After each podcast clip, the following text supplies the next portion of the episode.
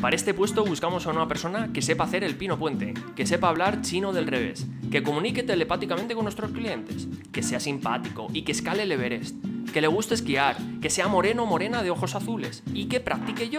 El mercado profesional pinta peor que nunca para los jóvenes. Por eso hemos creado Aurora, para ayudar a los estudiantes recién graduados a llegar donde quieran.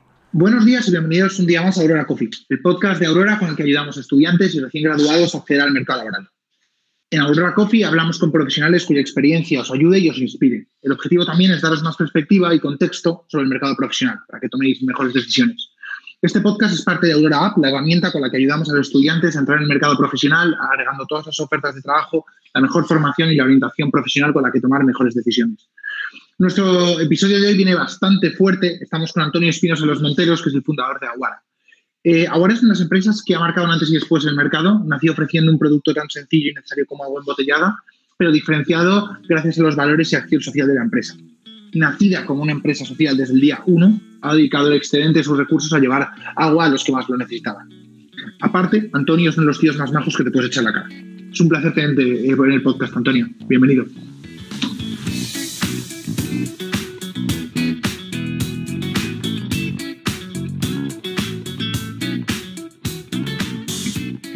La verdad es que suena, suena un poco como el típico cliché, pero es verdad que hasta que no haces lo que te apasiona, no sacas la mejor versión de ti mismo. y, y, es verdad que yo creo que, en España hay un componente de que a lo mejor no nos educan a, buscar eso, o a, lo mejor ha sido solo a mí, no nos educan para buscar eso, pero el día que lo encuentras, el diferencial es tan grande, el diferencial es enorme. Totalmente, mm, tío. Y pues querida, aquí te quería hacer una pregunta, una mini, pregunta técnica y es cómo, em, cómo encontraste esos proyectos, sobre todo en segundo, tercero, que a lo mejor estabas menos conectado, ¿cómo diste con estos proyectos? Nada, eso fue providencial. Un amigo en segundo, mi amigo Borja, que venía desde el cole, em, me dijo que si me iba a Perú con él, que se iba con un misionero, que era el tío de una compañera de la universidad y que, no sé, porque él había estado en un, en un proyecto también, eh, en una misión en México el año anterior y me dijo, oye, nos vamos a Perú y tal. Y a mí me interesó más desde el lado técnico, en realidad, que era, oye, nos vamos a construir un cole, mola, esto tiene que ver con la carrera y en vez de dibujar tanto, pues vamos a ver cómo son las cosas realmente, ¿no? Eh, cuando las, las podemos tocar. Y, la verdad es que, bueno, aunque fui con esa inquietud más, más técnica, me volví con una experiencia mucho más humana, espiritual, eh, que, que, la parte técnica, que, bueno, no estuvo mal, pero, pero lo que fue, lo, que fue a nivel más, más humano, más personal, eh, realmente fue esa, esa, semilla, ¿no? Luego, eh, no sé, Camboya me enteré de que había un, unas misiones con un, otro misionero español allí en Camboya que se llama Quique Figaredo y, me apunté, eh, estuve ahí seis semanas. Y, y luego pues el hermano de, uno con el que había estado en Camboya había estado en Etiopía con una ONG y yo empecé a comentar que me apetecía conocer África y me dijo, oye, pues mi hermano estuvo en Etiopía, eh, si quieres te presento a la ONG con la que estuvo y, y de eso acabé acabé con esta ONG conociéndoles, amigos de Silva, que trabajaban en Etiopía, y, para allá me fui eh, en enero de enero del año del verano siguiente a Camboya, porque teníamos un mes de vacaciones ahí, o sea que me vino fenomenal. Vale. Y ya me lié, me lié con Etiopía, me lié, me gustó mucho. Vale. Em, luego, en un momento dado, 2014, eh, si no me equivoco, eh, que es un poco después, montaste la grieta. ¿Nos hablas de ese proyecto? ¿Qué, ¿Cuál era como, qué es lo que estabais buscando y qué, te aportó? Pues tío, fue una de estas cosas, pues como montar un grupo de música, ¿sabes? Que te apuntas porque, mm, porque suena guay, porque apetece, porque se sale de lo habitual, porque no sabes muy bien de qué te va a servir, pero da igual en el fondo. Eh, la gente mola, te lo vas a pasar bien, algo aprenderás por el camino.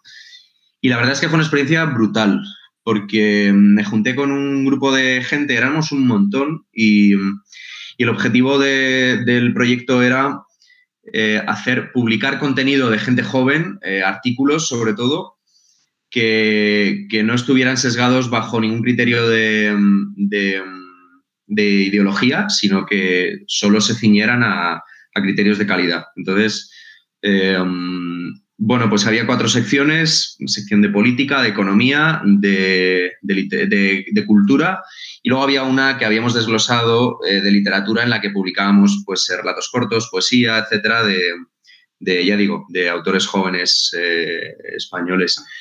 Y fue una época súper divertida, tío. Fue una, fue una pasada, la verdad. Eh, nos reuníamos pues, a las nueve de la noche hasta la una. Eh, y teníamos ahí pues nuestro comité editorial, nuestro, bueno, eh, fue como montar un pequeño periódico y, lo pasamos fenomenal. a veces nos peleábamos, a veces tomábamos cervezas hasta las mil, había un montón de discusiones, porque claro, eso de que de que no iba a haber ideología está muy bien en la teoría, pero ponerlo en práctica es muy complicado, ¿no? Porque, quieras o no, eh, pues todos tenemos nuestra, nuestra tendencia y, eso acaba aflorando de alguna manera. Y había auténticas disputas, pero, pero muy chulas también. Aprendes mucho de gente que es muy distinta a ti.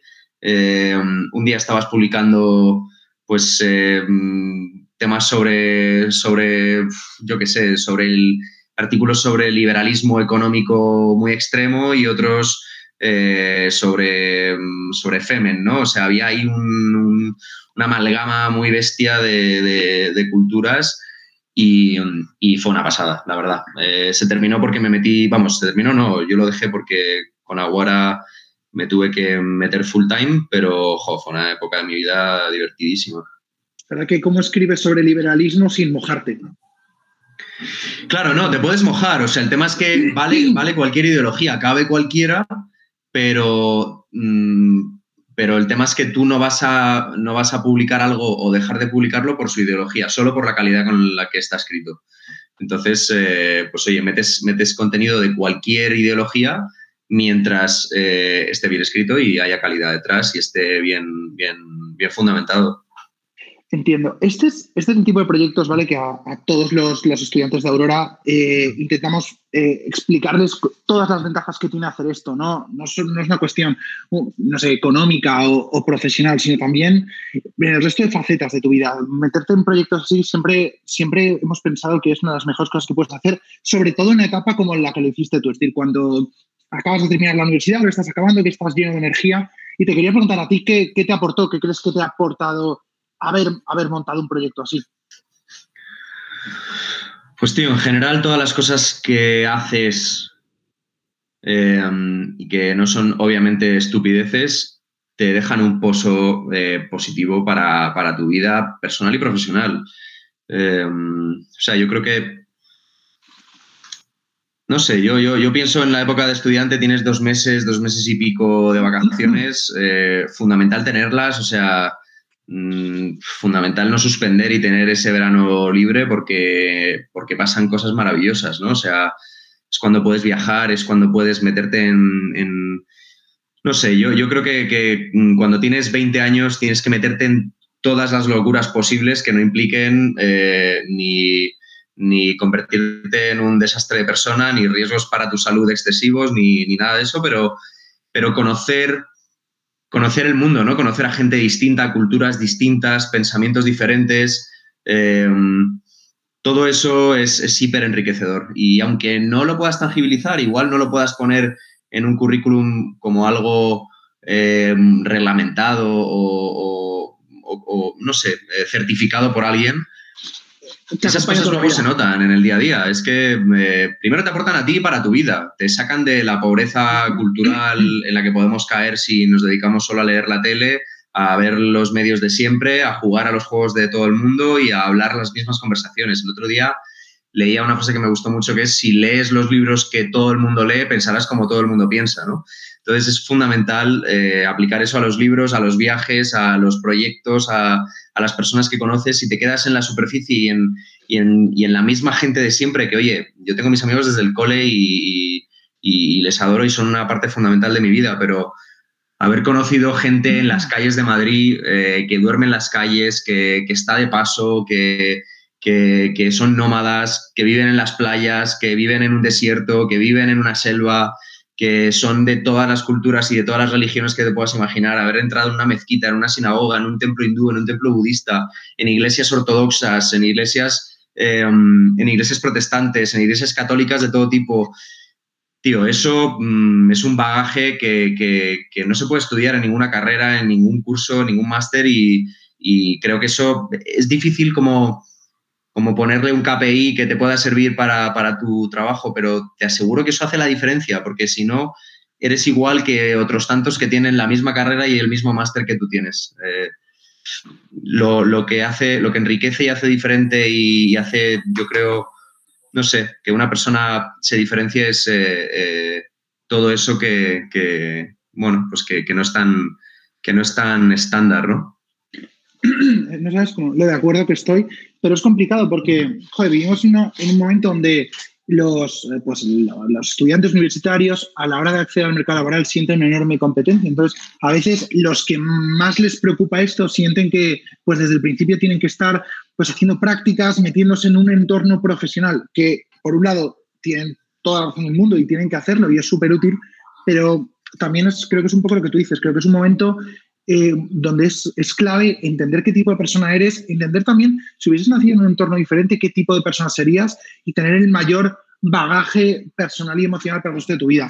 Entonces, creo que es un equilibrio complicado de gestionar, pero que en algún momento de tu vida tienes que priorizar esto. Tienes que priorizar vivir experiencias, tienes que priorizar hacer cosas que, que no vas a hacer 10 años después.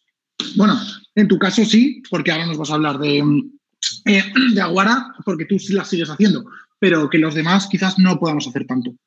Eh, dicho esto, ¿cómo, cómo, empezó, ¿cómo empezó Aguara? Eh, ¿Acabas la grieta? ¿Acabas la universidad? ¿Qué pasa después?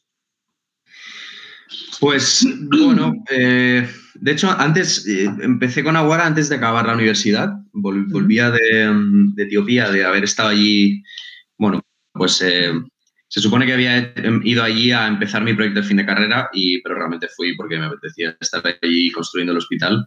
Es verdad que, bueno, pues hice mis fotos del solar, cogí mis planos, mis referencias. Eh, bueno, sí que hice bastante trabajo de documentación de campo, pero, pero fundamentalmente me fui a, construir ese, cuatrimestre, el, aquel, aquel quirófano en el hospital. Y a la vuelta tenía que hacer ya el proyecto de fin de carrera que empecé pues, en enero.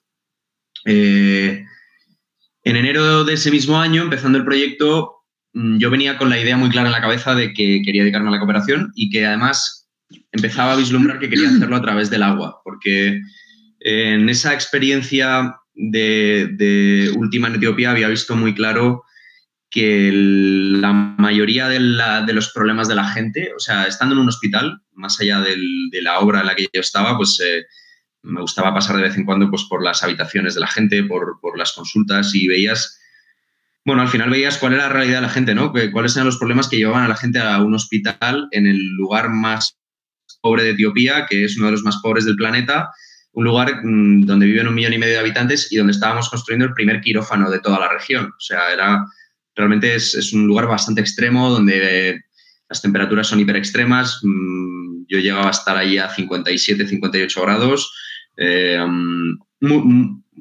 es otro mundo, es difícil imaginarlo, ¿no? Eh, pero, pero bueno, eh, al final una de las cosas que vi es que el agua estaba detrás de la mayoría de, o de muchos de los problemas de la gente, ¿no? Pues veías a gente que venía al hospital por... había mucha malnutrición infantil, los, las típicas fotos de niños con brazos muy, muy delgados del cuerno de África, y eso se debe siempre a falta de lluvias. Como no llueve, no crecen no crecen los alimentos y, se pasa hambre. Eh, um, había mucha enfermedad estomacal, eh, que casi toda viene del consumo de agua contaminada o de no lavarte las manos bien. Eh, había muchísimos problemas también de heridas infectadas porque no había higiene en casa, no tenías agua para lavarte una herida tonta que se te podía infectar. De hecho, hubo un hombre al que tuvimos que mandarle a amputar la pierna a 600 kilómetros porque no había un quirófano cerca. Eh, y era porque se había hecho una herida en el campo y durante tres meses se le había formado una gangrena que, que, le había llevado a una amputación, ¿no? O sea, verdaderas locuras que es, difícil de imaginar. Y, mm, y, bueno, pues el tema del agua se me metió mucho en la cabeza. Volví aquí a Madrid y en el cumple de un amigo me encontré con Pablo, que, que estaba, era un amigo del cole, estaba estudiando ingeniería industrial y le dije, eh, empezamos a hablar, yo le hablé del agua, él me habló de que estaba de voluntario en una empresa social y, hicimos un poco de match ahí, ¿no? Empresa social, agua, bueno, eh, venga, pues algo hay que hacer aquí.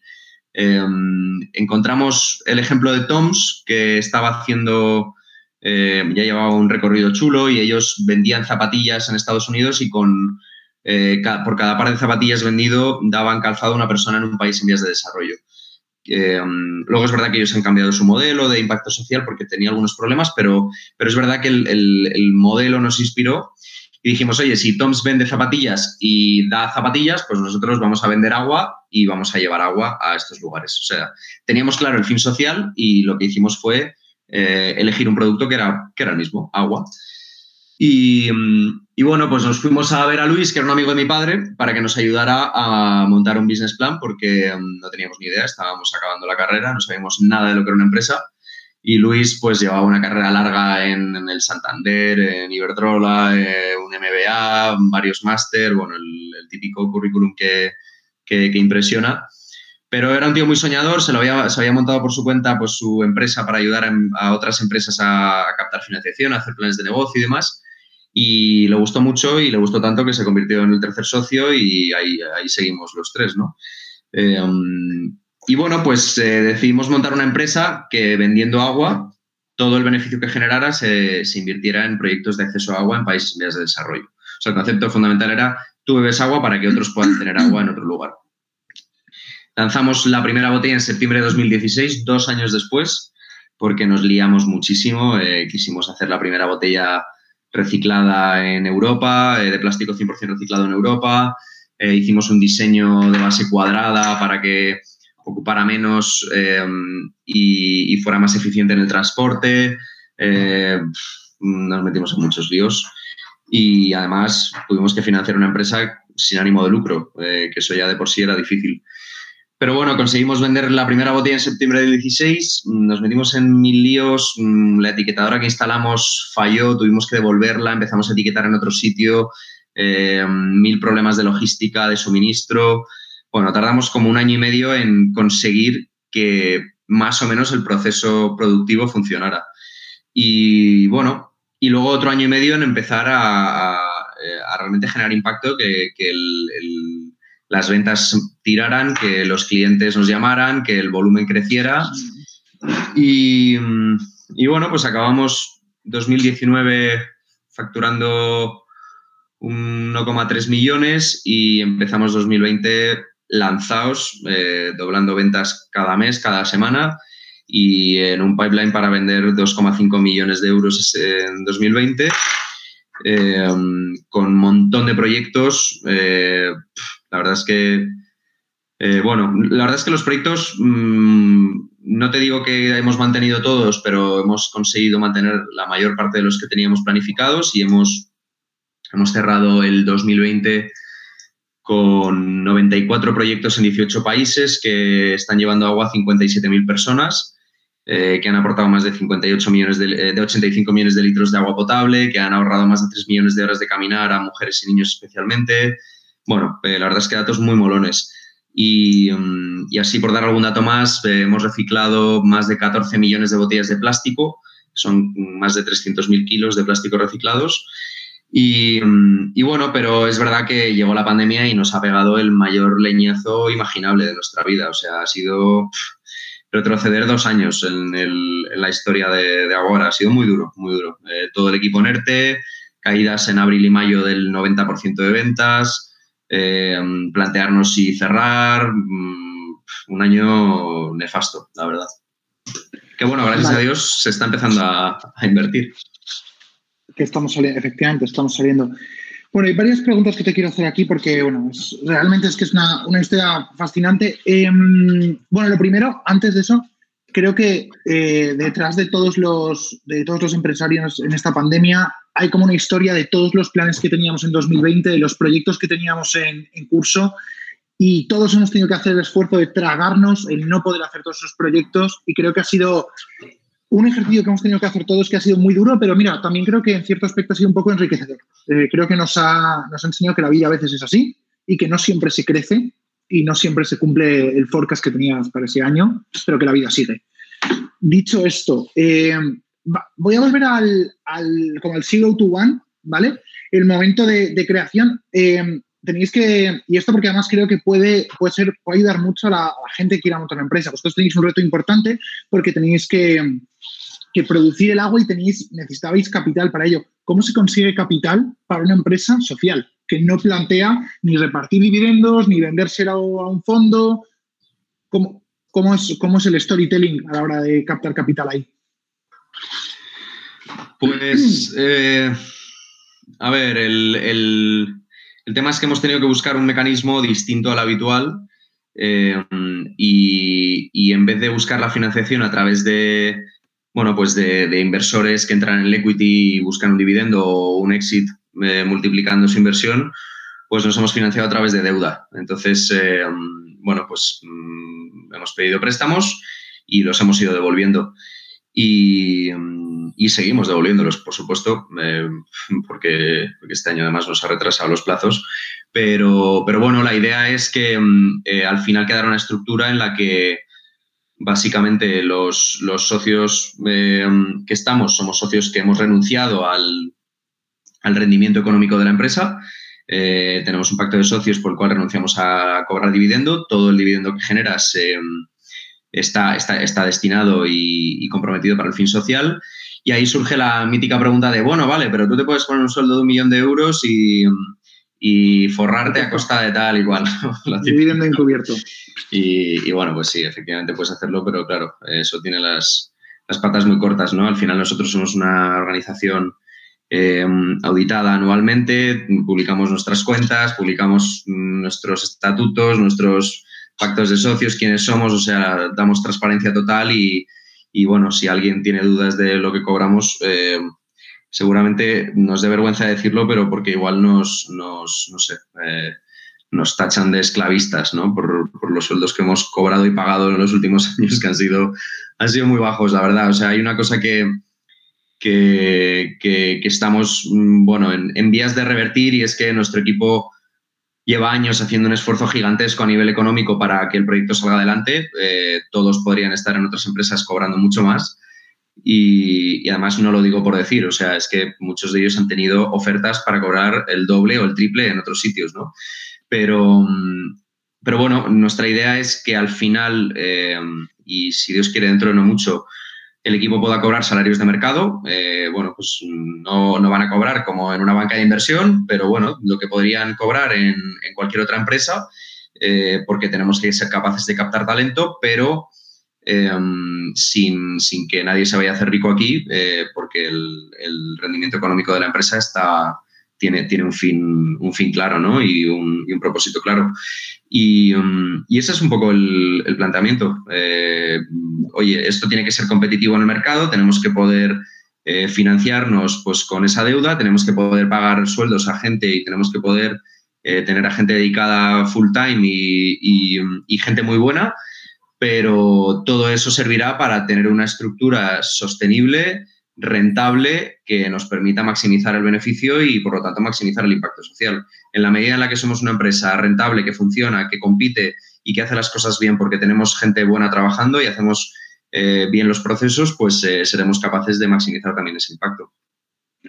Completamente de acuerdo. Eh, como observación, creo que al menos para el público general, cuando alguien cotillea Aurora o escucha tu discurso, si estáis cobrando más o estáis cobrando menos, para el público general eh, creo que es una cosa, una duda que, no surge. Porque ya asumes que si alguien está haciendo un proyecto del estilo, el, driver no es económico principalmente. Y estoy de acuerdo contigo en que o con el a medio largo plazo eres capaz de pagar sueldos competitivos y sueldos de mercado, eh, o al menos lógicos para el mercado en que te encuentras, o al final no captas talento, no mantienes talento, por lo tanto el fin social que haces se pervierte y no es sostenible. Entonces, creo que, una cosa es ser una empresa social, una, tener determinados fines, y otra cosa es entender que la gente tiene que, renunciar a todo por esos fines. Creo que a veces hay que ser un poco pragmático.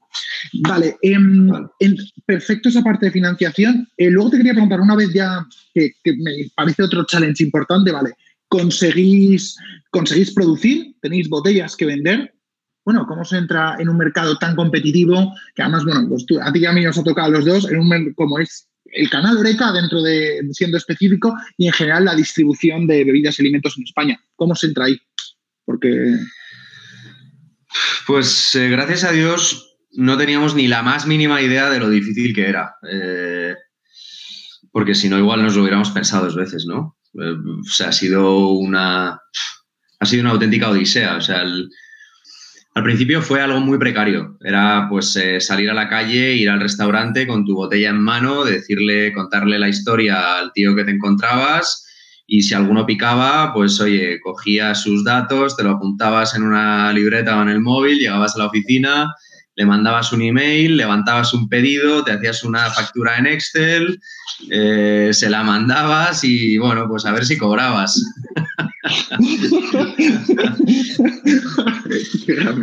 Em, y, así pues, pues una temporada hasta que empezamos a conseguir algún distribuidor que nos hacía la distribución. Em, luego ya pues cuando empezamos a coger algo de volumen conseguimos cerrar un acuerdo con Pascual para que fuera nuestro distribuidor a nivel nacional. Empezamos a abrir clientes más grandes. Em, bueno, por el camino nos hemos ido defendiendo también de, factores externos, ¿no? Pues eh, desde grandes empresas del sector competidoras que, te iban machacando por el camino, eh, de una forma a veces lógica en el mercado, como son pues eh, una cosa que a mí me da mucha rabia, que son las exclusividades, ¿no? Cuando llegas a un punto de venta y un proveedor ha cerrado una exclusividad, porque al final dices, joder, este punto de venta no está vendiendo lo que el producto de la empresa que la gente quiere, o que la gente demanda, sino el producto de la empresa que más pasta tiene para comprar el, espacio, ¿no? Eh, pero luego también, bueno, eso entra dentro de la lógica del mercado, aunque, aunque me parece que es una pena, pero, pero luego otras prácticas bastante más chungas, o sea, pues clientes que nos llamaban, nos decían, no, es que ha venido el comercial de tal empresa y me ha contado que todo lo que hace Aguara es mentira, eh, que que el agua eh, la embotellan de un grifo, o sea, una cantidad de barbaridades que no te puedes imaginar.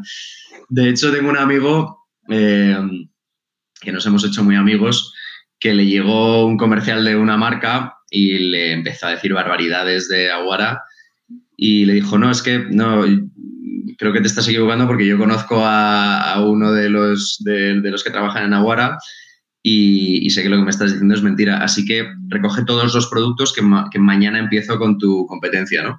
Eh, porque yo no quiero trabajar con un mentiroso. Eh, hay, historias, hay historias molonas de ese tipo. Y, bueno, pero, pero bueno, yo creo que al final son... También tampoco digo que, hayamos sido el centro de atención de las grandes marcas, ni mucho menos. Somos una empresa pequeña, que, no somos ninguna amenaza para el negocio de nadie. Pero, pero bueno, sí que es un sector eh, muy duro, ¿no? El de la hostelería, el del gran consumo, el de retail. Y, nos ha costado mucho, nos ha costado mucho por factores exógenos, endógenos, por nuestra propia inexperiencia. Eh, bueno, ha sido un, han sido unos años de aprender mucho, de aprender mucho en, lo que tiene que ver con el mercado y con el sector, pero también de aprender mucha humildad, de aprender mucha paciencia, mucha tolerancia a la frustración, Hemos tenido muchos días muy malos, días de decir, esto no sé si tiene sentido seguir adelante. Eh, de hecho, yo pienso mucho que si, si, si Aguara existe es porque tiene un fin social. O sea, si lo hubiéramos hecho por montar una marca de agua, hubiéramos abandonado hace mucho tiempo. Eh, eh, pero había algo ahí detrás que, que, nos, que nos movía, que nos tiraba, que nos, que nos hacía, pues oye, los días malos, levantarnos al día siguiente y pensar que, no íbamos a la oficina a, intentar vender una caja de agua más, sino que íbamos a la oficina a intentar cambiar el mundo. Y, eso ha sido el driver fundamental para, salir adelante y también el que nos ha sacado de, este, de esta última gran crisis que hemos tenido, ¿no? Y, lo que nos está sacando de ello y gracias a Dios pues parece que, hemos sobrevivido y, bueno, pues llevamos un par de meses buenos, mayo está siendo, está empezando muy fuerte y, vemos, vemos mucha luz al final del túnel, eh, pero ya digo, eh, superar los momentos difíciles ha sido gracias al propósito. Absolutamente.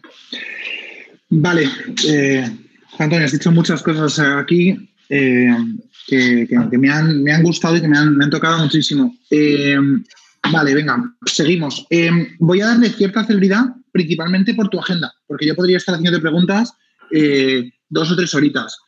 Em, hay una, dos últimas preguntas de este bloque que me gustaría hacerte. Una es, rápidamente, si nos puedes hablar del proyecto Equipo País, ¿qué estáis, qué estáis haciendo ahí? Sí, pues Equipo País, mira, yo estaba en casa eh, en abril y estaba, estaba, eh, estaba pasando por una depresión, estaba bastante jodido, me, costaba levantarme de la cama, tal. Bueno, estuve semanas que prácticamente no me levantaba de la cama.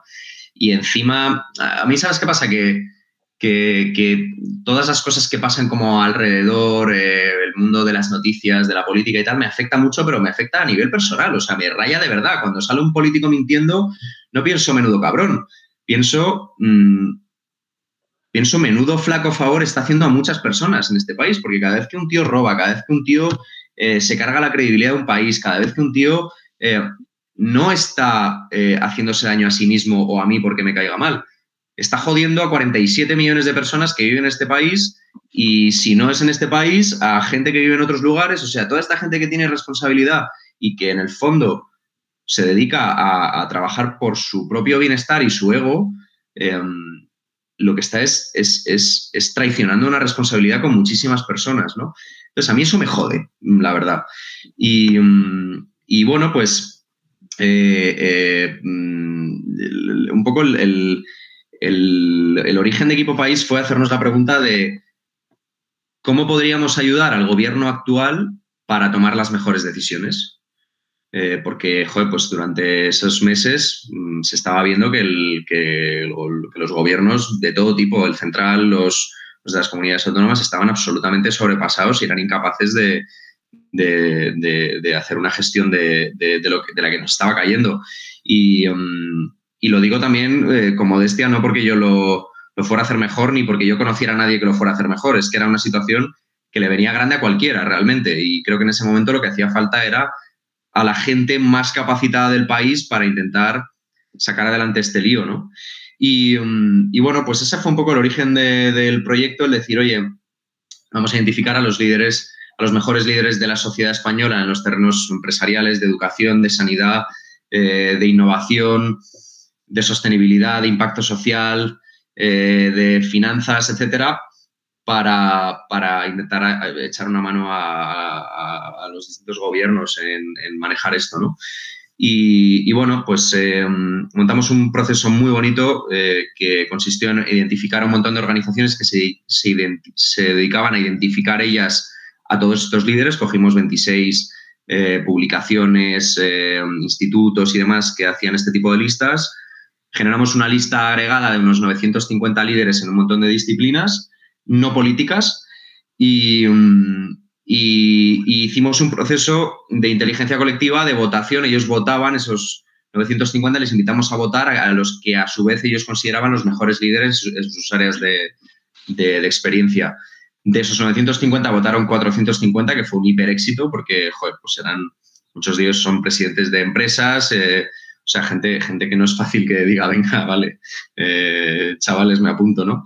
Em, y, bueno, pues eh, agregamos todas esas votaciones y sacamos una lista de 130 líderes que, bueno, pues eh, con, ese, con ese listado em, lo que hicimos fue invitarles a participar en una serie de sesiones que buscaban en seis áreas definidas eh, que eran, son modelo productivo, eh, impacto social, sostenibilidad, energía, eh, sostenibilidad, energía y recursos, em, sanidad, educación em, y, no sé cuál me estoy dejando, innovación y tecnología.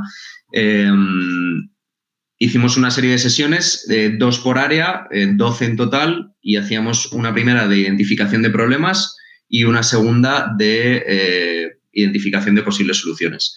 Y todo eso lo estamos agregando en un documento que, mm, es un poco el que, que, recoge todas esas conclusiones, que, mm, que, bueno, la idea es lanzarlo de aquí a un mes, publicarlo y, que, que, bueno, que, sirva para, cualquier eh, organización, para cualquier administración que quiera utilizarlo y a partir de ahí, pues, eh, eh, también poner todo ese, conocimiento a disposición de, quien manda y de quien puede usarlo. Hacer público todo este conocimiento y, la pregunta que me surge es, ¿cuál, cuál ¿cuál ha sido o cuál crees que va a ser la respuesta de la administración pública, eh, de las diferentes administraciones públicas en función de lo que habéis vivido y supongo de la interlocución que habéis tenido con ellos estos meses?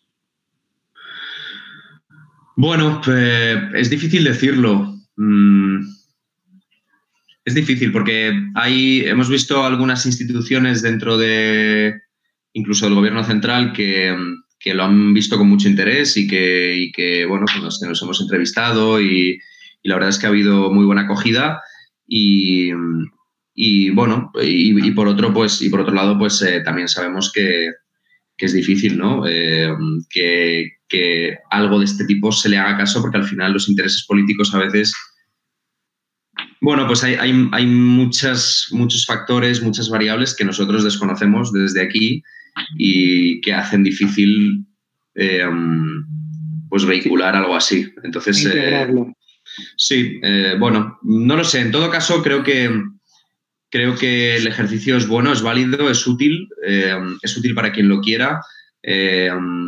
servirá para, para hacer pensar, por lo menos, y servirá también, yo creo, para decir al, a la estructura y a la clase política que la sociedad civil, a la sociedad civil no le vale cualquier cosa, ¿no? O sea, que no se trata de votar cada cuatro años. Eh, si votas y luego los, programas electorales no se cumplen, em, la sociedad civil tendrá que demandar su cumplimiento de otras formas, con otros, con otros vehículos. Eh, y bueno, pues eh, el, poder tener voces de, que representen a la sociedad civil como, como ese equipo país, aunque sea de forma sectorial, pero, pero muy aséptica, porque aquí ha participado gente de todo tipo, de toda ideología, em, pues, pues yo creo que es bueno para, para oye, recordar que eh, eh, hay que, bueno, pues, pues que no vale todo, ¿no? Y que, y que tenemos que intentar que, que, la, que, la, clase política no esté tan separada a veces de, la vida real de la gente y, de, y del terreno que pisamos los mortales completamente de acuerdo y solo por compartir una cosa contigo, además creo que sirve para, como, como forma de exigencia a la clase política, pero también, en cierto aspecto, como revulsivo a la, a la sociedad civil. Es decir, oye, a veces hay situaciones que requieren que actuemos como sociedad civil y que requieren que también nosotros nos pongamos a trabajar. Eh, vale, perfecto. Última sí, Porque quejarnos, porque quejarnos en casa no soluciona nada. Entonces, eh, yo creo que además eso se ha demostrado en la pandemia. O sea, si la gente en su casa, la gente en las organizaciones civiles, la gente en su organización de barrio, la gente en su empresa, no se hubiera volcado con, la pandemia y con las consecuencias que está teniendo, o sea, el, desastre hubiera sido, pero espectacular. O sea, eh, yo recuerdo las seis, siete, ocho semanas posteriores al inicio de la pandemia, es que si la gente no se hubiera dedicado a coser mascarillas en casa, las empresas no hubieran donado comida, eh, no hubieran, si no hubiera habido ese, esfuerzo desde la sociedad civil absolutamente heroico, o sea, es que no me quiero ni imaginar lo que hubiera sido. Es que, eh, no sé, nosotros nos dedicamos a, donar botellas de agua a hospitales y, vimos una realidad muy dura. La realidad que además hay que denunciarla, o sea, de gente mm, que no sale, que no se queja porque los, los, los eh, yo creo, a, mí me sorprende mucho y lo que voy a decir seguramente sea muy políticamente incorrecto, pero los sanitarios han salido a quejarse muchas veces y esta vez no se han quejado de absolutamente nada cuando seguramente han vivido las situaciones más infrahumanas y se les ha tratado como, como escoria. O sea, lo que nosotros desde, no te digo desde dentro, pero desde el, el hall de entrada de los hospitales hemos visto eh, de cadáveres apilados en pasillos, eh, gente durmiendo encima de mesas, eh, sanitarios que tenían que hacerse sus propias EPIs, gente haciendo unos turnos absolutamente inhumanos, no tenían ni botellas de agua, o sea, unas cosas que, a mí me sorprende, es, heroico que, que, no sé, que no hayan salido y hayan y hayan montado un pollo, pero de, proporciones bíblicas, porque, porque como lo han pasado de mal y las secuelas psicológicas que están teniendo después de todo lo que han visto y todo lo que han vivido, em, a mí me alucina. O sea, yo creo que, no somos conscientes del nivel de héroes que, tenemos trabajando en la sanidad. Estoy completamente de acuerdo. Y además creo que al final, como sinceramente creo que es la acción colectiva y, el trabajar juntos como, pues como sociedad, lo, sinceramente, en mi opinión, y esto es mojarse un poco, para mí eso es el patriotismo. Para mí eso es el patriotismo y eso es lo que es construir país. Eh, vale, último, última pregunta. Eh, ¿qué, quieres ser de mayor? solo, solo, iba a ser cabrón con una. ¿Qué quiero ser de mayor? Pues me molaría. Mira cómo, me lo imagino, ¿eh? Em, me imagino estar en una playa eh, con 50 palos y tener una mujer que me flipa y estar dando clase de surf a un montón de hijos. Hombre, es un plan. Yo creo que ese es mi plan. yo, me parece un plan que está bien, redondo. Eh, no sé, eh, a lo mejor si eh, te lo creo que te lo compro completamente, lo complementaría y, más viendo tu trayectoria, como probablemente después de dar la clase sur haya algún proyecto como económico o no económico en esa zona que estés, que de alguna forma estés teniendo un impacto en la comunidad y estés ayudando al lugar en el que estés. Bueno, eso me, esperemos que sea absolutamente inevitable. Em, porque ya sabes qué pasa, que una vez te pica el virus de emprender y de emprender de esta forma, ya, ya eso no se cura, tío. Y, y espero que espero poder seguir, eh, bueno, mm, teniendo el privilegio de trabajar de esta forma me voy a centrar en el último bloque porque, joder, al final creo que eres una persona que ha vivido mucho, que tiene mucho que contar y me gustaría también que des tu visión pues, sobre la situación en la que están los jóvenes, cómo destacar un poco eh, más la parte aurora de intentar ayudar a, los más jóvenes, a los estudiantes que nos estén escuchando y que se lleven pues, el, mayor conocimiento, la mayor perspectiva y contexto a casa. ¿vale? Es así. No, no, no. Esto es así. ¿Y si cambiamos el enfoque, Víctor? ¿Por qué no debatimos y ayudamos a los estudiantes con lo que realmente les importa? Mejoremos nuestro discurso. Debate con Aurora. Como hemos dicho, están cambiando mucho las cosas. Eh, la sociedad está cambiando mucho, el modelo productivo, la forma de relacionarnos está cambiando mucho. Y estos son cambios que tienen consecuencias eh, sobre el modelo laboral, eh, entre otras. Y además se están rompiendo muchas de las estructuras que existían. Eh, ¿cuál es tu opinión? Bueno, uno, ¿estás de acuerdo? Dos, ¿cómo ves estos cambios? Eh, ¿Y cómo crees que están cambiando las cosas y cómo crees que esto afecta a los más jóvenes? Perdona, pero son varias preguntas y todas ellas bastante complejas y generales, pero haz lo que puedas. A ver, una reflexión así general y que no sea muy vaga. Em, sí, eh, yo, a ver, yo creo que hay que diferenciar las cosas. O sea, parece que todo cambia, pero no todo cambia. Em, hay, una parte que es quizás em, externa del ser humano que cambia, que cambia mucho. Y tenemos que acostumbrarnos a que cambie y tenemos que acostumbrarnos a que el estado natural de las cosas sea el constante cambio. Y tenemos que acostumbrarnos a estar cómodos en el cambio, a disfrutar del cambio y a desear el cambio. Porque si no te acostumbras, no disfrutas y no lo deseas, vas a estar siempre eh, insatisfecho, frustrado, cabreado y rayado, porque no hay alternativa. Con lo cual es mejor, eh, es mejor conformarse y abrazarlo, eh, porque en este caso no hay alternativa. Hay cosas que tienen alternativa, pero me temo que esta no la tiene. Em, con lo cual, yo creo que toda la vida personal y profesional va a ser una vida expuesta a la volatilidad absoluta y dentro de esa volatilidad vamos a tener que aprender a, movernos. Eh, y esto, pues no sé, yo me gusta el símil del mar, ¿no? Tú puedes estar en un mar eh, pensando que te lo vas a, que vas a estar muy cómodo con tu colchoneta hinchable, eh, tumbado y, y pensando que vas a disfrutar del sol siempre. Y cuando llega el maremoto y las olas, las liado parda, porque te vas a pegar 17 millones de revolcones y probablemente te ahogues. Entonces yo creo que es mejor empezar a pensar que la herramienta es más una tabla de surf y hay que, mm, hay que empezar a disfrutar de las olas y de los maremotos cuando vengan. Eh, y para eso hay que entrenar y hay que hacer mucho surf. Eh, y el surf básicamente es eh, pues estar curtido en el cambio y, buscarlo y, remarlo y surfearlo y, a veces para aprender a hacer surf hay que pasarlo mal, tío. Hay que comerse muchas olas, eh, hay que tragarse días malos, hay que pasar frío, hay que... pero es lo que toca. porque si no, difícilmente vamos a poder progresar en un mundo que es un maremoto.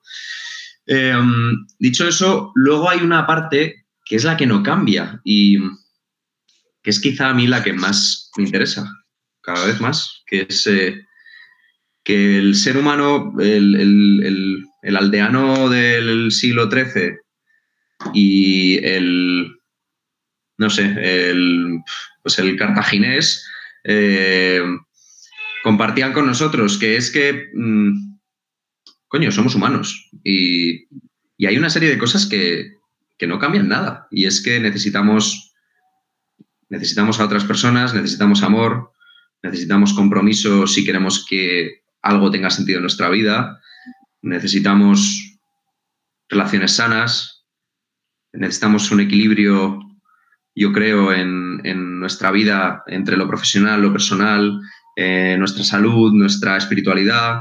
Eh, hay un montón de cosas que no cambian y que, que no han sido alteradas por la digitalización ni por ni, van a poder cambiarlas la, inteligencia artificial, ni van ni muchísimas cosas que vienen, ¿no? Y, al final me parece que todo eso que viene y todo eso que cambia no son más que el cambio de aquellas cosas que deberían ser herramientas para alcanzar las cosas que no cambian, para alcanzar la excelencia en las cosas que no cambian. Si la tecnología y el cambio son son entes per se en sí mismos y nos dedicamos a, desarrollar tecnología simplemente por desarrollarla y, por, por, por, ser más, más avanzados y por facilitarnos la vida en un sentido más, más superficial que otra cosa, de poco nos sirve, ¿no? La tecnología, en la medida en la que está al servicio de esas necesidades profundas e inmutables del ser humano, nos sirve. Si no, ¿para qué la queremos? Y ya llevamos una temporada larga, algunos siglos seguramente, desarrollando cosas que no nos están haciendo ningún bien. Eh, y ahora que llegan más cambios y que el cambio es exponencial, me parece que tenemos que plantearnos muy seriamente si, si, la evolución y el cambio eh, van en la dirección correcta. Entonces, creo que la persona que va a destacar en el siglo XXI es una persona que tiene mucho equilibrio entre su capacidad de adaptarse a la tecnología, de, convivir con ella, de, ser resiliente, de, pensar a futuro sin miedo, pero también su capacidad de tener mundo interior, de conocer la historia, de conocerse a sí mismo, de, tener una inteligencia emocional importante, em, de tener vida social, de tener todas esas cosas que hemos necesitado siempre. ¿no? Esa, combinación me parece que es la que va a hacer eh, al ser humano potente del futuro me, encanta, completamente de acuerdo. Y bueno, por, poner la puntilla con muchas cosas que estás diciendo, quizás también conceptualmente no hemos, no, hemos, no nos hemos dado cuenta que es que la tecnología tenía que servir para eso, es decir, que no era la finalidad, que tenía que servir para que fuésemos más felices, para que tuviésemos una vida más plena y que cuando no poníamos eso como finalidad última, no estábamos gestionando bien las cartas que, las cartas que teníamos y los cambios que estaban sucediendo. Y a veces creo, creo que demasiadas veces se nos olvida. Eh, vale. Em, bueno, eh, esto quizás es, muy específico, pero bueno, me parece que, que, que tú tienes un, bagaje pues, rico y sobre todo diverso. Eh, a lo mejor me, puedes ayudar con esto, que bueno, que al final es, es, a lo que nos dedicamos en Aurora y es dónde ves oportunidades profesionales para los jóvenes. ¿Qué sectores te gustan? ¿Qué tendencias identificas que te gustan, con las que, compartes? Pues a mí me gusta pensar un poco en la línea de lo que decíamos antes, ¿no? Em, ¿Cuáles son las cosas que el ser humano necesita y va a necesitar siempre? Em, y yo creo que ahí entran, entran cuestiones importantes que tienen que ver con, con la salud, que tienen que ver con la alimentación, que tienen que ver con las relaciones entre personas, relaciones eh, significativas, eh, tienen que ver con, la salud en un, sentido amplio, ¿eh? no, solo la salud física, sino cada vez más importante la salud mental. Eh, creo que hay un campo gigantesco de desarrollo en la salud mental relacionada con la tecnología. O sea, creo que la tecnología a día de hoy se dedica a minar la salud mental y um, existe un potencial gigantesco de desarrollo para que la tecnología se dedique a potenciar y a mejorar la salud mental, pero está por explotar.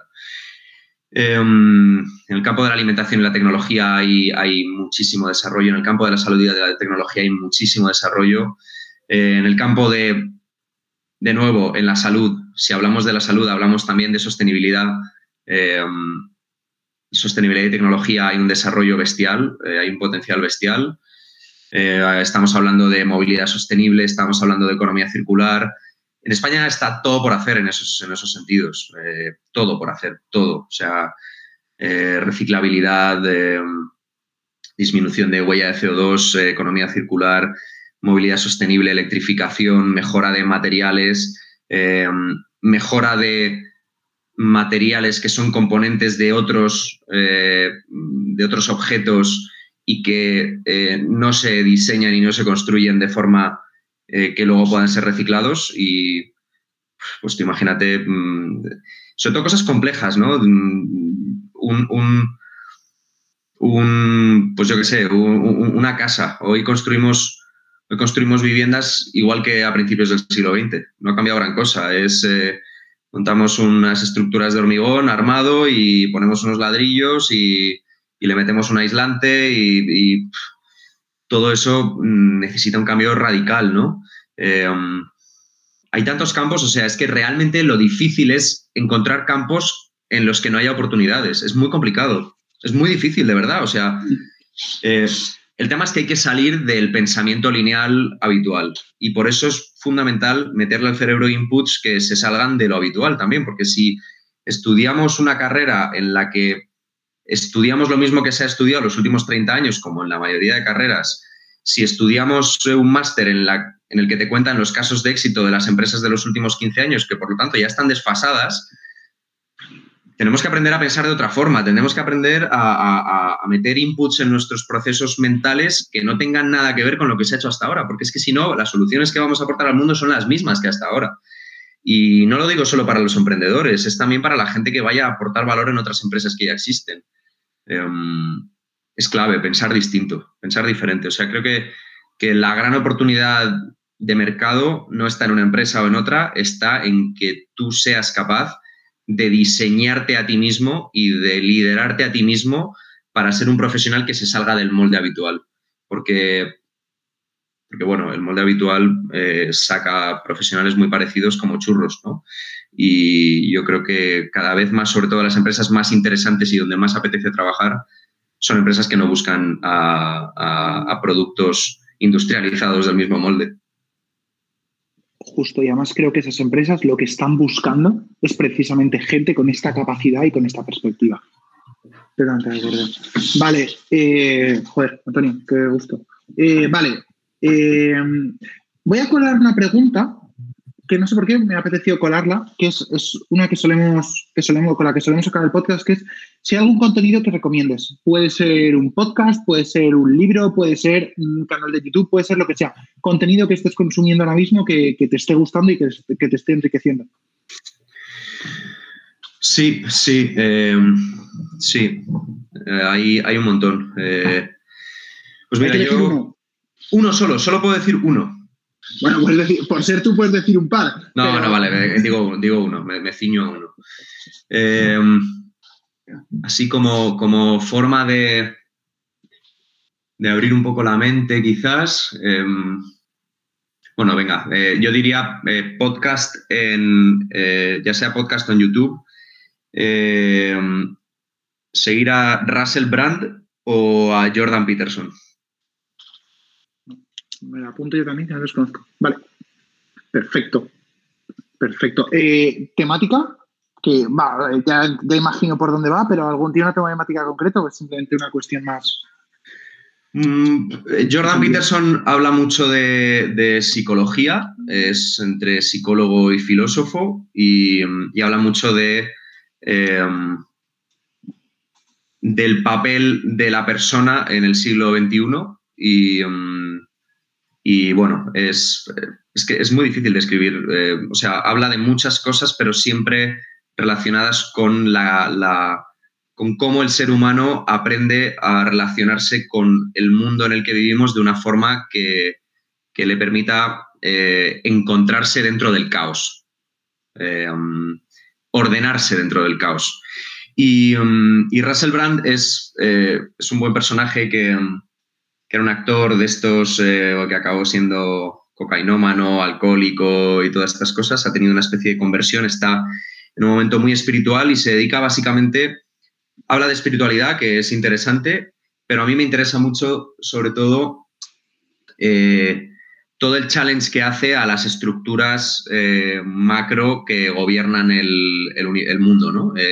yo no soy para nada de teorías conspiranoicas, pero él creo que tampoco lo es en exceso, pero sí se dedica a, desmontar pues, muchas grandes estructuras, no desmontar, pero al menos criticar con, un pensamiento crítico creo que, por lo menos muy respetable, estructuras tipo Davos eh, y este tipo de cosas, eh, el comportamiento de grandes, eh, de grandes multinacionales, de grandes estructuras de estados, de partidos políticos es muy interesante el análisis eh, macro, macro político que hace, eh, geopolítico, eh, mola, mola. Y, mola porque no es el de un especialista, es el de un tío que agrega conocimiento, yo creo que mm, con suficiente profundidad en muchos aspectos, pero no es un friki de, esta cuestión. Y, entrevista gente muy interesante y, y, bueno, tiene una perspectiva más muy joven, es un tío es un tío que le ves y es un tío muy hippie, con unas camisetas rotas y tal, y, sus coletas y sus moños y tal, y, mm, pero es capaz de hablar de es capaz de hablar de, mm, con, un, con un cura católico eh, y con un eh, y, con, y con un maestro budista y con un y, le saca mucho mucho sentido práctico a todo no eh, yo creo que es muy recomendable. Perfecto perfecto Vale, eh, últimas dos preguntas. La, bueno, eh, por último, o por penúltimo, me gustaría preguntarte si hay, bueno, eh, si hay algún aprendizaje personal fruto de todos estos años de la experiencia que, llevas que te gustaría compartir con, nuestros oyentes y con los jóvenes. Algo que hayas aprendido que, bueno, que te quedes y que lo tengas ahí tallado en piedra. Bueno, pues aprendizaje como aspiración es ser humilde, porque yo no lo soy pero tengo claro que, es la virtud que más, que más querría trabajar y que más me gustaría alcanzar en un, en un, grado razonable. Eh, y luego hay una que sí que creo que he aprendido bastante, aunque creo que voy a seguir aprendiendo toda la vida, que es la paciencia.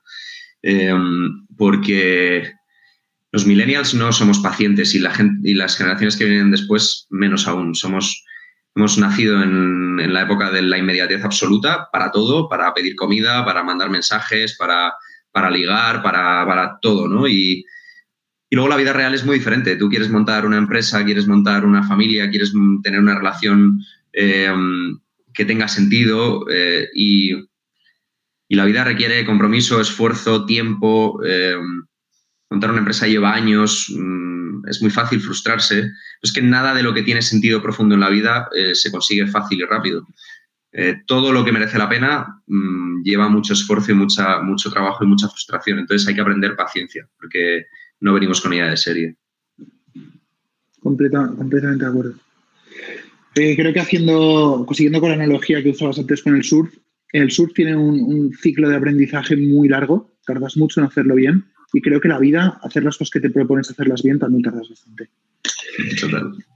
Vale. Eh, y por último, eh, ¿qué, nos falta? ¿Qué falta en esta sociedad? ¿Qué falta? Eh, fíjate, yo creo que faltan cosas que no son muy tangibles, ¿no? Falta, a ver, es, seguramente también sea muy, muy cliché, pero falta, falta humildad, falta empatía, falta generosidad, faltan valores básicamente y no valores, no valores en lo superficial, sino valores de los que cuestan. O sea, que cuando eres humilde es porque te ha costado trabajo, porque cuando eres empático no es porque em, ese día te has despertado eh, especialmente sensible y le has dicho algo bonito a alguien.